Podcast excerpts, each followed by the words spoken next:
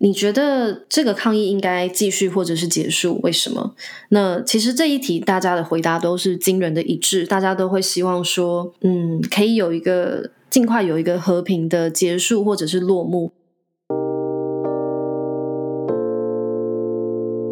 欢迎收听《彼岸薄荷》，我是小雀，我是胡叔，这里是一个为时事 Podcast，挖掘新鲜有趣的资讯，都在彼岸薄荷。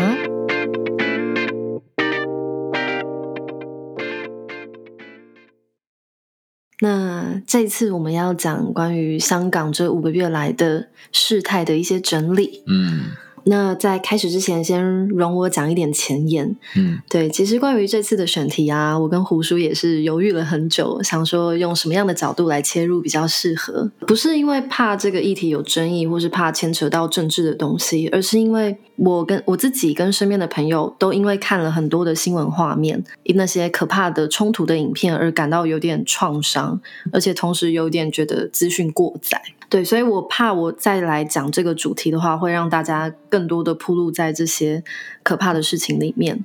但这件事情还是太重要了，我们没有办法假装它没有发生，所以我们这次会用一个不带情绪的、比较中立的方式，为大家整理一份干净、清楚的单纯资讯，然后再让大家去评断，说你听完之后有什么样的想法。好，那在我在找资料的时候啊，我自己发现一个问题：当我想要了解事件的时候，我找到的资料都是。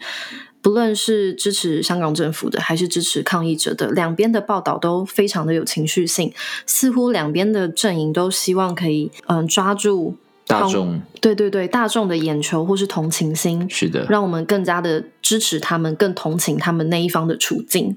好，没关系，我们这次就整理了一个时间轴，然后可以用这样的方式带大家看一下十一月份发生到现在，我们录音的今天是十一月十六号。截至目前为止，有什么重大事件发生？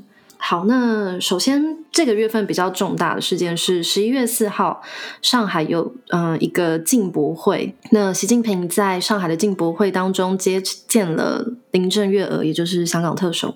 嗯，那对他所做的艰苦工作表示肯定与信任。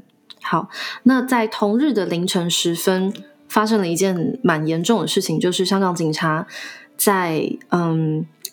广明苑一带释放催泪弹。那在这样的警民冲突之中，有一位香港科技大学的学生周子乐从附近的停车场三楼跌下受伤。那当然，警民冲突当中受伤在所难免，但这件事的问题在于，嗯，当救护车试图接近抢救时，当时有三台救护车要进入，但是。警察跟警车阻挡到了救护车进入的路线，以至于延误了周同学的救治时间。那后来过了四天之后，周同学是伤重不治。我我我想问一下，当下的情况是警车去堵到，还是有围观民众去堵到？这个的话，围观民众。有，然后警察也是有不少人数在那边，但是围观民众在救护车要进来的时候，当然是散开了。所以围观民众大部分是学生。哦，当他们知道自自己的同学受伤的时候，他们是很紧张的。嗯，所以一定是会很快的去散开。嗯，那这件事情他，他因为我刚好有认识的人是科技大学的学生，对。那根据算是这样第一手的转述来说，这件事情很遗憾，它是真的发生的，就是被。警察挡到了救护车的路线。嗯，那在这件事情发生之后，整个学校的学生都觉得不平，于是就发起了罢课，表示抗议。这个算是蛮大的一个事件。我们等一下后续也会再说明细节。好，那我们先继续走这个时间轴。好，那在周子乐事件之后，十一月八号，香港警方逮捕了七名香港民主派的议员。就是香港那边也是有分两个阵营，一个是民主派，一个是建制派。你可以把它想象成是亲中共政权的，跟就是比较是香港的嗯、呃、民主政权。那他们被拘捕的原因，是因为在修订法条的时候，在议会上有冲突。对，这件事情倒是让我想到台湾的立法院也还蛮常有冲突的。我们的立法委员就是比较幸福一点，不会突然被警方 抓走这样子。嗯，好，但是因为嗯，警方这样大规模拘捕了特定立场的，也就是民主派立场的议员，就是也引起了群众的不满。那从现在开始听到这边的话，已经有叠了几几次的事件，就是叠了嗯周子乐事件，然后叠了嗯逮捕。民主派议员的事件。接着又发生了另外一个事情是，十一月十二号，呃，港警冲入了中文大学，展开嗯、呃，很像军事化行动的。镇压，那他开了上千枚的催泪弹与橡胶子弹。这个的话，在 IG 其实是可以搜到他们学生嗯 PO 的照片，他们是用倒过来的雨伞装满了搜集来的空的催泪弹弹壳，就是已经发射完的弹壳。那在入夜之后，甚至有水炮车的出动，这样子。嗯，那估计至少造成六十人的受伤。那整个十一月不只是香港中文大学，还包含城市大学跟浸会大学都有受到警方的一些嗯冲突。那香港中文大学其实是一个还蛮标志性的香港学校。是的，对，它算是香港是数一数二的，嗯，就是可以说是第一学府了。就是我一个香港的朋友说，哦，香港最好的大学就是香港大学，他是他是这样告诉我的。嗯对，它也是也是全球百大啦，所以放在台湾的话，就相当于是台大台大的地位。对对，要是台大发生这种事情，我们应该是会真的是全国瞩目，会非常惊讶的。那至于为什么警察会这样的去跟大学有冲突呢？目前有两种推论，一种是因为香港的互联网交换中心 Hong Kong Internet Exchange 的总部就在中文大学，所以攻击这个地方可能是为了想切断网络连接。第二种推论是因为中大跟其他一些大学位在交通要道上面，他们都靠近地铁站跟公共道路。那为了怕示威者以学校为据点，嗯，瘫痪交通，所以警察可能决定直接抢先进入大学扫荡，就是不要让外面的交通要道变成游行的主要战场。嗯，那在发生这么严重的事情之后。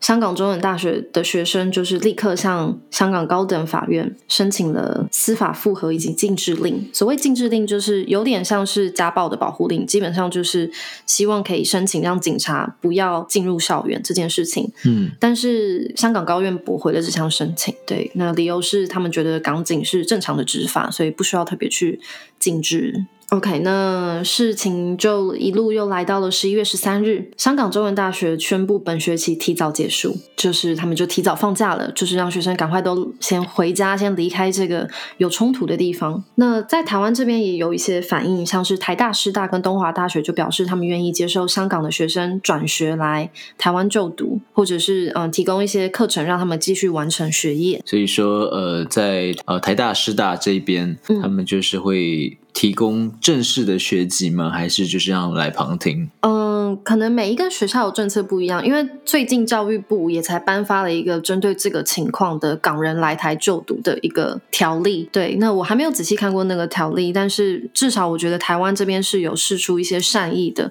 这件事情算是怎么讲呢？在乱世之中可以看到。人性的温暖的地方，嗯、就算这这这算不幸中的大幸啦。嗯，所以说，就我我自己了，我八月多的时候刚好有经过香港，嗯，我有过去转机，嗯，那那时候呃，因为我是提早一天到，对，那我是在旺角，嗯，我是住在旺角的那呃太子道那边。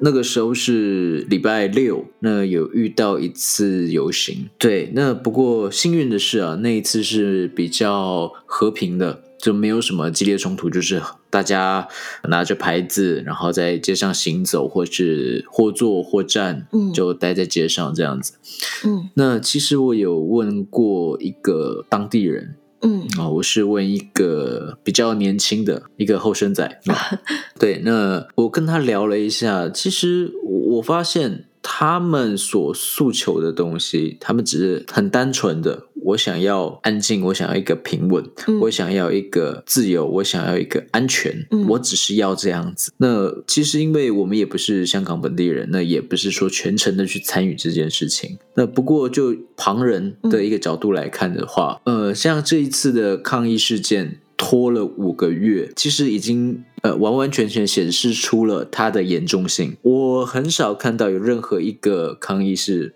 有到五个月以上的，嗯，对，甚至是我我们把历史挖出来讲，有超过五个月的，都是一些比较严重的事态。嗯，就哪怕是美国的以前一些呃种族上分化的一些抗议行动，嗯，或者是呃女性女权的一些抗议活动，会比较长时间。那所以这一次香港拉了这么长的一个时间。嗯，其实已经完完全全的得到世界的关注。我相信啊，在世界的每一个国家或多或少都会去参与到这件事情，不可能完全不理。有，我们稍后会讲到说每个国家对这件事情的反应有什么样的不同。嗯，好，那我们继续回到时间轴这边，在十一月十三日，香港中文大学宣布本学期提早结束之后，在隔日的十四号，香港理工大学也出现了警察跟学生的冲突。那警察以有嗯抗议分子藏在理工大学中为理由进入了校园内。那据理工大学电台当时的说明，警察并没有举旗或者是释出任何警告，直接在学校的四周先发射了七枚催泪弹，接着再向校园内发射了十枚。好，那以上就是到今天录音为止，在十一月所发生的，大家也比较关注的几个重大香港的事件。那从这个趋势可以看出来，冲突是一层一层的往上升级的，人数被影响的人数也是越来越多，范围越来越广。大部分的冲突当中，警方都大量使用到了催泪弹，这会有什么样的问题呢？据我所知，就是任何的一些军事啊军事武器，那催泪弹。也包含在其中嘛？那我们这有查过资料，催泪弹当中它有一种成分叫做二尔英，它是国际癌症研究机构所认证的一种致癌物。那如果说在一个人他去长期的去摄入二尔英，它会牵涉到什么样的状况？它会牵涉到说免疫系统或者是生殖系统。内分泌系统以及发育的中枢神经系统会造成损害，这些东西、这些物质，它会借由说呼吸或者是皮肤去影响接触到的人。香港的警察就是在使用催泪弹的时候，其实他们自己有有戴防护面罩，还是会吸得到。所以不光是防护面罩，有戴防护面罩的警察，又或者是民众，也不会说警察一直戴着。这两方之中，一定都会有接触到催泪弹里面的这些有害物质。那甚至甚至就是说，有民众哦，去直接接触到这些高密度的烟，或者是没有戴防毒面罩的警察去接触到这些烟。那在十一月十三日，有个台湾的记者啊，因为在香港采访的时候，接触到过量的二英。的这个物质，所以导致他罹患了一种疾病哦，叫做绿痤疮。就是罹患之后呢，他的皮肤上面会长出像一颗一颗一颗的，像皮肤病那样子。嗯。那在目前的医学上来说，它算是一个不治之症。不论是记者，呃，或者是民众，或者是前线的警察，那在最近的一些呃抗争事件当中，每一方都有出现这个绿痤疮的现象。那这一些啊，因为身体是过度的、过度的去吸收有害物质的关系，所以就会导致说，哦，他们得了现在这个叫绿痤疮的这个皮肤病。那么再者啊，中国制的催泪弹可以燃烧的比我们平常看到说这种美国的或者是其他国家的催泪弹达到更高、更更高的温度，那它可以达到摄氏四百度。在这种的高温之下，就是我们去拿摄氏四百度的这种高温火枪去喷马路的沥青，它是可以融化的。嗯，哦，也就是说，如果它可以达到这个温度，它可以散发出，它可以制造出更多的二尔英。嗯。那包含着说，在八月份的时候，有一个中学小女生在双方的冲突当中，然后拿着一个锅盖去盖了六个催泪弹。那这个又会衍生一个问题，我们刚刚有讲到说，如果在发育中的孩子去接触到这种物质，它会影响到他的中枢神经跟他的发育。所以就是说，这个国中小女生她吸了到。那么多的二英，那么多的有害物质，会不会对她造成很多的影响？这肯定是会的嘛。嗯，对啊，现在想到那个新闻，现在想到这些在前线的人，就觉得很不安。好，那我再补充一下，这个二因物质的话是一二三的二，然后恶心的恶，英国的英，就是有兴趣想要深入了解，可以再查查看。那这个二因物质呢，它可以。留在环境当中长达数十年，所以就等于说，整个香港的街头以及它的环境，现在已经是暴露在一种污染之下的。嗯，如果近期如果有听众要前往香港的话，那可能在呼吸这一方面、接触这方面，都要自己多做好一些保护措施。嗯嗯嗯，对。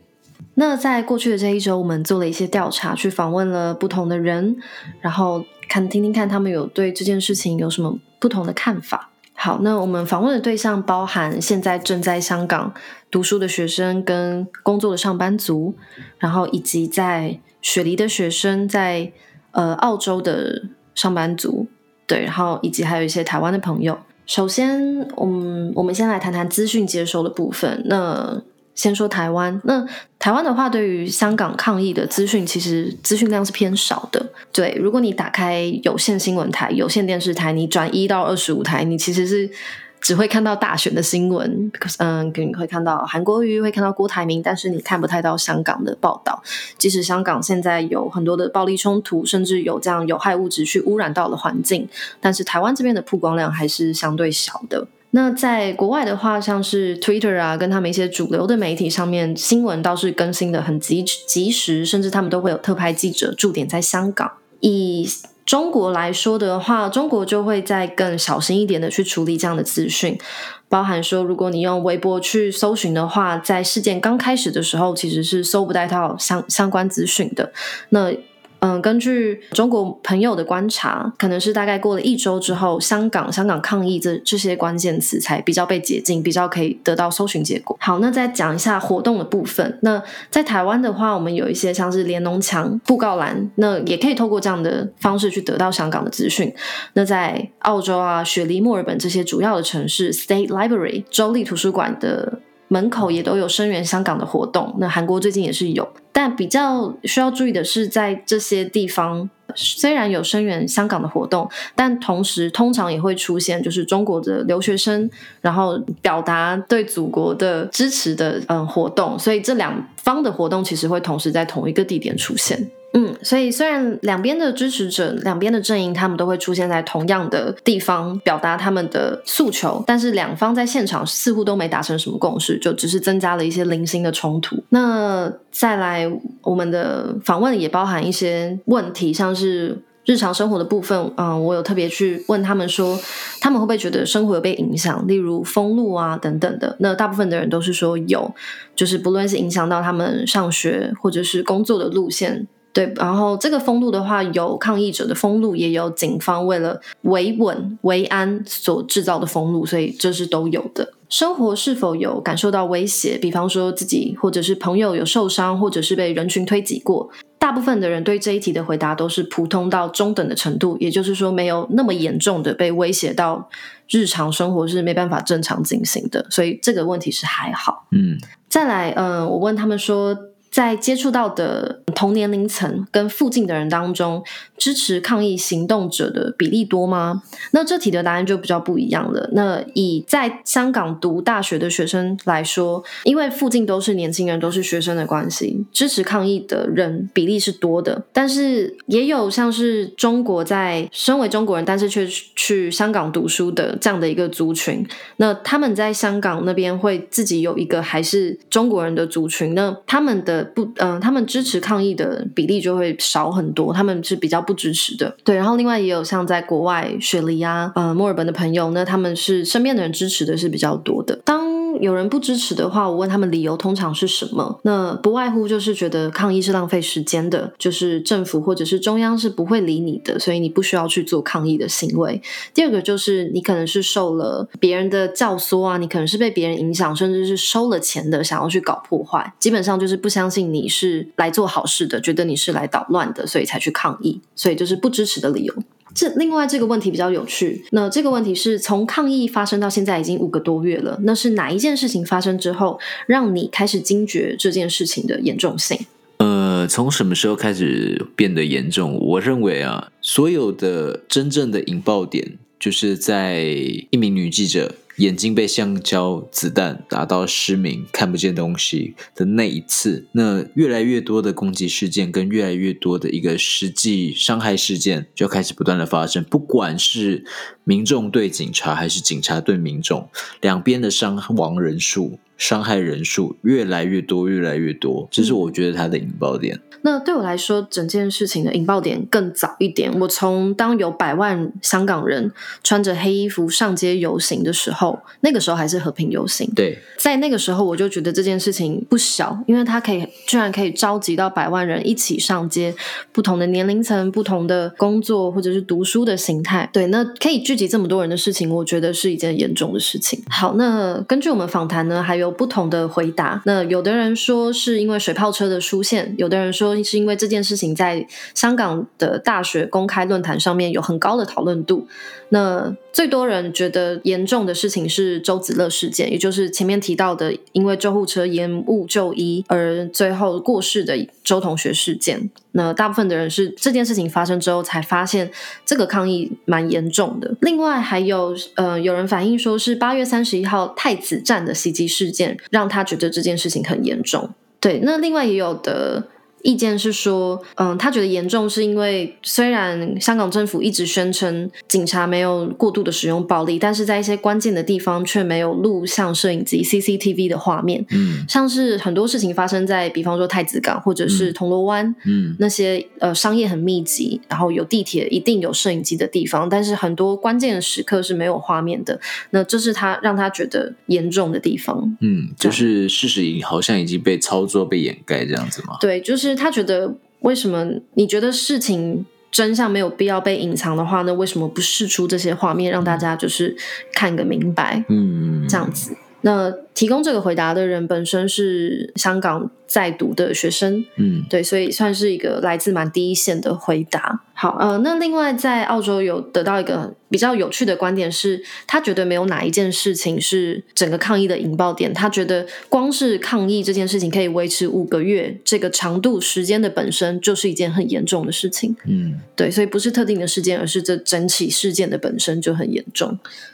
那下一题呢，就是询问大家说，从抗议发生到现在，哪一件事情你觉得最看不过去，觉得这不应该发生？嗯、很多人的回应是警方失去专业判断、过度执法。那也有人是回应说，当今天这些抗议者的抗议波及到一般人，比方说他们嗯、呃、毁坏了店家，或者是有怎么样的推挤冲突，或者是他们的罢工、瘫痪地铁站的行为，影响到一般人的生活。就是处于一个很纠结也拿定拿定不义主义的状况。最后一个问题就是询问大家说，如果你能对香港政府或者是抗议群众说一句话，你会说什么呢？那这一题的答案大家也是还蛮一致的，都是希望双方可以更文明理性的对话，然后可以清楚的提出诉求，才有可能改变现状。嗯，有道理。嗯，所以这就是整个我们整理香港目前为止的事件，以及一些嗯、呃、来自不同地方民众的一些回复跟想法。其实我在回想我当初在旺角身历其境，嗯，我就是人就在游行队伍的旁边，那我可以深深感觉到说，在香港游行的这些年轻人也好，呃，或者是年纪比较大的一些长辈也好，等等等等。他们的一个想法其实是很简单的，并且我刚好接触到的，我刚好经过的那一次，我所看到的是很和平的。嗯，对，因为我是就刚好在那边有待一天，然后要转机，我就要走了。其实，在整个游行里面，我看到的其实没有太多的攻击、谩骂、辱骂，或者是。呃，恶意的去封道，那其实车子要过，或者是在很多的状态之下，都是一个最和谐的状态。嗯，当然，我是希望说这样的一个事件可以赶快结束。那赶快结束有呃有两个方向，第一个就是香港放弃了他们想要争取的，就妥协了。那第二个就是可能在中国政府方面。呃，也是妥协了，或者是释出善意了。对于香港现在的诉求，双方共识达成一致。嗯，对，也简单讲，就是双方如果都各退一步的话，也许事情是有转圜余地的。另外有一件新闻是在本月二十四号，十一月二十四号，香港其实即将进行一场嗯比较重要的选举。好，这个选举是香港区议会的选举。区议会的话，它是每四年才一次的选举。当如果民主派在这个区议会里面的席次是过半的话，它就可以有一定的影响力。嗯，所以也许接下来回到选举，回到嗯体制内去让民主派占据席次的多数，然后从体制内去解决这些香港的矛盾的话，也许是一个和平落幕的方式。不过，由于现在的局势比较混乱，还不确定说这个二十四号的选举会不会如期的进行。嗯，对，那这就是我们接下来可以关注的一个发展动向。好，那最后我想大家应该会很想知道，我们可以怎么去帮助在这场抗议当中受伤或者是受委屈的人们，不论是哪一、嗯、哪一方被影响的人。对，那我。觉得我们能做的其实很有限，但我们也不是什么都不能做。我们能做的最好的事情就是把这些资讯就是清楚的，然后简单扼要的去分享给其他人。那当越多的人知道这个资讯的时候，那我觉得真相是越辩越明的。嗯嗯。当越多人知道这个讯息的时候，知道这件事情本身就有力量。那越多人知道，那就代表如果有人想要在中间散布假消息，或者是故意引发一些恐慌动乱的时候，我们是更有力量去抵抗的。嗯，对。那就是说，你可以去分享今天这篇 podcast，如果你觉得我们讲的还 OK 的话，那或者是你也可以自己整理一些资料或懒人包，再更多的跟你身边的朋友们讨论。对，我觉得这些讨论互动都是很好的支持。然后。对，然后也是让这个事情可以更接近和平落幕的一个方法之一。哦，也希望说我们现在这些听众可以在我们的 iTunes 的评论上面，呃，去给我们一些鼓励，呃，给我们五颗星星，然后给我们一段评语。那这对于我们来说是很大的支持。嗯，并且如果说想要参与讨论的话，可以追踪我们的 IG、Instagram 或者是 Facebook。那我们可以在里面，我们进行讨论，并且我们可以去讨论说，哎，下期我们可以做什么样的一个节目，等等等等的。嗯。我是非常的希望说，听到我们节这个节目的听众可以跟我们一起参与，包含说这一次的香港事件，我们可以来有不一样的声音，可以让人家听见，或者是你来告诉我们一些我们所不知道的事情，我们也是很乐意的。没错，嗯。那今天这集的 podcast 预计应该会有一些香港的朋友听到，那你是不是可以用香港话跟大家打一下招呼？你说粤语、广东话嘅？对 对对。呃呃，香港嘅朋友多谢你嘅收听。好，那我们今天的 podcast 就差不多到这边。嗯，好。好。喜欢的话，欢迎在 Spotify 跟 iTunes 上面 follow 我们的电台频道。我们是彼岸薄荷 Beyond Borders，那千万别错过第一手更新的资讯哦。感谢你的收听，我是小雀，我是胡叔，我们下次再见。